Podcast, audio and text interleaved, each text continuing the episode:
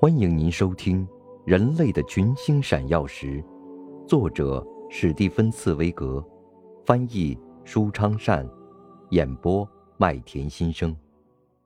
第四十八集，一首不朽的歌曲。听众们都友好的鼓掌，好像这是在对在座的作者表示礼貌的恭维，必不可少的。当然，坐落在斯特拉斯堡大广场的德布罗利格饭店的客人们显然不会有丝毫的犹豫。一首不朽的歌曲，借着它无形的翅膀，已经飞降到他们所生活的人世。同时代的人往往很艰难一眼就看出一个人的伟大，或是一部作品的伟大，甚至连市长夫人也并未意识到这是一个非常的时刻。这一点可以从他给自己的兄弟中的一封信得到佐证。他在信中竟然把一件奇迹轻描淡写的说成一件社交界发生的事。他在信中写道：“你知道，我们得在家里招待许多人，总得想出点什么主意来换换消遣的花样。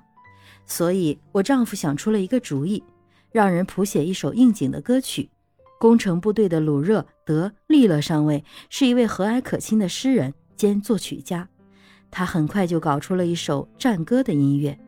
而我的丈夫是一位优秀的男高音，他即刻就唱了这首歌。这首歌很有魅力，富有特色，比格鲁克的作品还要好，更生动，更热情。我也尽了我的一份力量，发挥了我协奏曲的才能。为钢琴和其他乐器的演奏写了总谱，以致使我忙得不亦乐乎。这首歌已经在我们这里演奏过了，社交界认为相当不错。社交界认为相当不错，这句话在今天我们看来是相当冷淡的。这仅仅是表示一种好的印象和一种不痛不痒的赞许罢了。不过，这在当时却是完全可以理解的。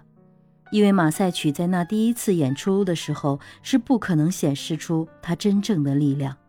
马赛曲不是一支为甜润的男高音而创作的演唱歌曲，它也不适合在小资产阶级的沙龙里夹在浪漫曲和意大利咏叹调之间，用与众不同的腔调来演唱。它是一首节拍强烈、激昂和富于战斗性的歌曲。公民们拿起枪。这是面向民众、面向成群结队的人唱的。这首歌的真正协奏曲是叮当作响的武器、嘹亮的军号、团队前进的整齐步伐。创作这首歌不是为那些冷静地坐在那里欣赏音乐的听众，而是为那些共同行动、共同战斗的人群。这首歌既不适合女高音独唱家演唱。也不适合男高音独唱家演唱，它适合数以千计的民众齐唱。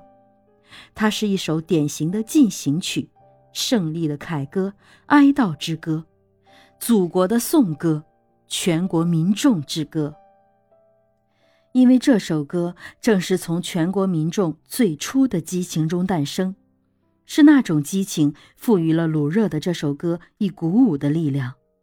只不过这首歌当时还没有引起广泛流传的热潮罢了，他的歌词还没有引起神奇的共鸣，他的旋律还没有进入到全国民众的心坎，军队还不知道自己的这首战歌和自己的凯歌，革命还不知道自己有这首不朽的战歌。您正在收听的是《人类的群星闪耀时》。演播麦田心声，感谢您的收听。